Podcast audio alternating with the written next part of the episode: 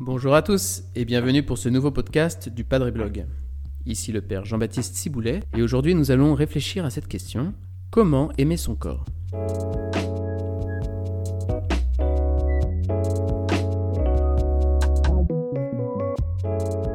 Je voudrais commencer par une petite anecdote.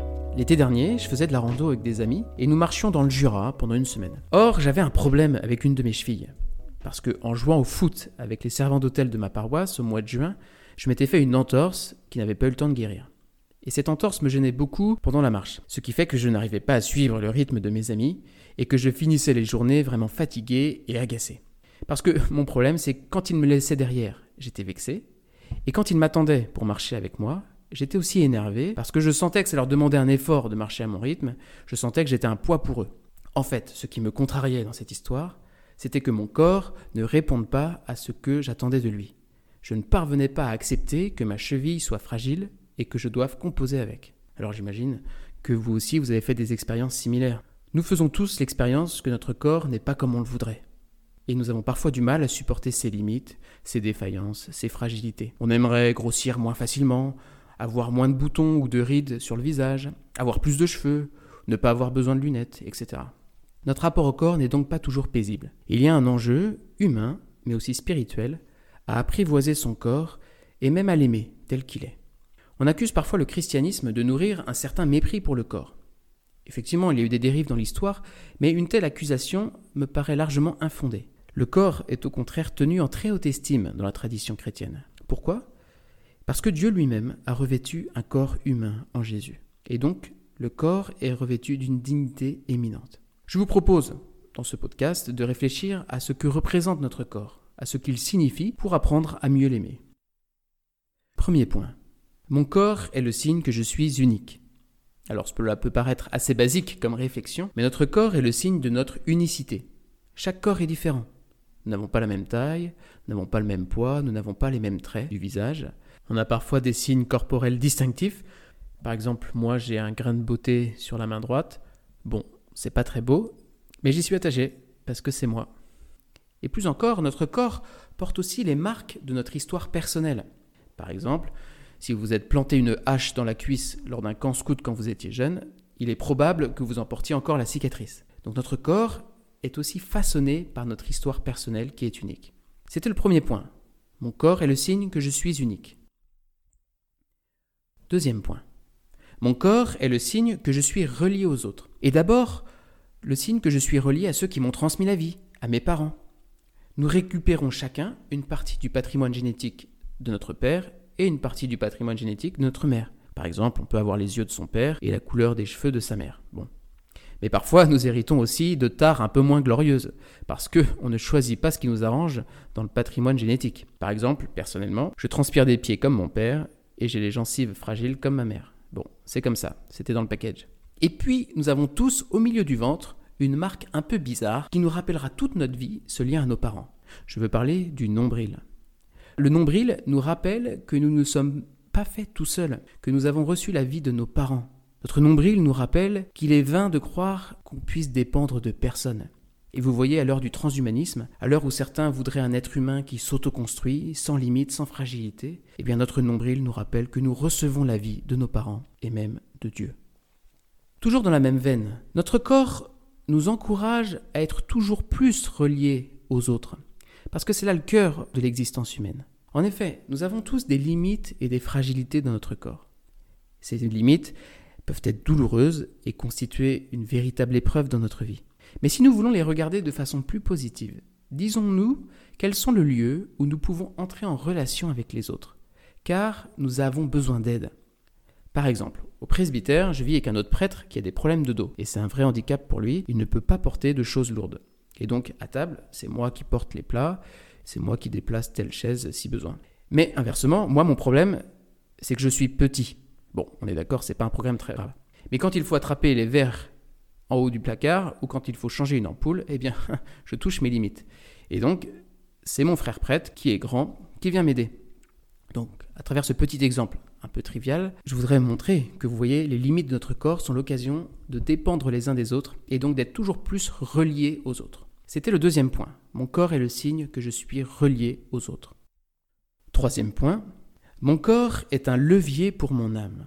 Alors précisons d'abord que l'être humain, il est à la fois corps et âme. Et les deux sont profondément reliés l'un à l'autre.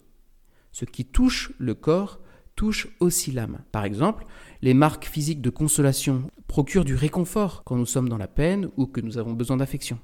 De manière plus douloureuse, quand nous avons été agressés dans notre corps, notre âme en est aussi profondément blessée. Parce que quand on touche au corps, c'est aussi l'âme qui est affectée. Mais ce lien intime entre le corps et l'âme est aussi une chance, parce que le corps devient un outil pour la vie spirituelle. Je prends un autre exemple. Pour nous aider à prier, eh bien nous avons recours à des gestes ou à des positions corporelles. On peut se mettre à genoux, les mains ouvertes, les yeux fermés. Et donc le corps, nous le voyons, a ce pouvoir d'aider l'âme à entrer dans la prière et à se mettre en relation avec Dieu. Dans le combat spirituel, chers amis, nous pensons parfois que le corps est une bête sauvage à domestiquer, voire un ennemi à abattre. Or, le combat spirituel n'est pas un combat de l'âme contre le corps, c'est plutôt un combat de l'âme contre une partie d'elle-même, cette partie de nous-mêmes qui refuse Dieu et qui préfère l'égoïsme du péché. Vous voyez dans ce combat, le corps est une arme puissante. Comme le dit la philosophe Simone Weil, le corps est un levier par lequel l'âme agit sur l'âme. Et donc pour approfondir cette alliance du corps et de l'âme, je voudrais aussi dire que les épreuves du corps peuvent permettre à l'âme de faire un chemin spirituel. Je dis cela un peu en tremblant, car je sais que la maladie ou le handicap sont d'abord de grandes épreuves qui peuvent être source de beaucoup de souffrance. Mais je peux témoigner qu'à bien des reprises, j'ai rencontré des personnes dont le handicap ou la maladie leur avait permis de vivre une bouleversante aventure spirituelle. Et par exemple, j'ai eu le privilège de faire plusieurs camps d'été avec des personnes handicapées. Et je me rappelle d'un gars, un jeune, qui avait eu un grave accident quelques années auparavant et qui était devenu paraplégique suite à cela. Eh bien, sans renier que son handicap rendait sa vie plus difficile, plus éprouvante, il était aussi capable de dire, je le cite, Ma vie a plus de sens maintenant, car j'ai appris à m'appuyer davantage sur Dieu et sur les autres ce témoignage m'a vraiment bouleversé. Il avait découvert que sa fragilité pouvait être le lieu d'une rencontre plus intime avec Dieu et de relations plus profondes avec les autres. J'espère vraiment ne blesser personne en rapportant ce témoignage, parce que j'ai bien conscience de l'épreuve que constitue le handicap au jour le jour, pour la personne qui en est porteuse, mais aussi pour son entourage. Mais vous voyez, je veux dire que nos fragilités peuvent être le lieu d'une étonnante aventure spirituelle. Il y a des forces qui se cachent derrière nos faiblesses. Pour prendre une analogie qui est un peu légère, je m'en excuse, Obélix, il souffre d'être gros. Mais vous voyez, son complexe est l'envers d'une force physique extraordinaire. Eh bien, pour nous aussi, nos complexes, nos fragilités, nos handicaps peuvent cacher des forces étonnantes. Je l'ai constaté bien des fois, la maladie et le handicap suscitent parfois une force d'âme, une persévérance, un courage hors du commun. Donc, les fragilités de notre corps peuvent être le lieu où se déploient des richesses spirituelles insoupçonnées. Quatrième point, mon corps est le lieu de la présence de Dieu. Je voudrais effectivement nous inviter à contempler la raison ultime pour laquelle le corps humain a une dignité si éminente dans la perspective chrétienne. C'est ce que Saint Paul contemple dans sa première lettre aux Corinthiens. Votre corps est un sanctuaire de l'Esprit Saint. Au baptême et à la confirmation, nous recevons le don de l'Esprit Saint qui vient faire sa demeure dans notre cœur. Et donc notre corps devient lui aussi le temple de l'Esprit Saint. Et nous devenons des tabernacles de la présence de Dieu. En fait, nous pourrions nous promener tous avec une petite lumière rouge au-dessus de la tête pour signaler la présence divine qui est en nous. Où que nous allions avec notre corps, nous y emmenons le bon Dieu. Tout ce que nous faisons avec notre corps, nous le faisons avec le bon Dieu. Alors, c'est terriblement exigeant, mais c'est bouleversant. On a vraiment peu conscience de cette présence intime de Dieu en nous. Cette dignité du corps humain, elle est confirmée par la volonté de Dieu de le ressusciter au dernier jour. Lorsque nous ressusciterons, nos corps seront rayonnants de la gloire de Dieu. Et vous voyez, dans l'art, on représente souvent les plaies du Christ ressuscité de manière lumineuse, pour montrer que les fragilités et les blessures du corps seront le lieu où la gloire de Dieu sera la plus éclatante.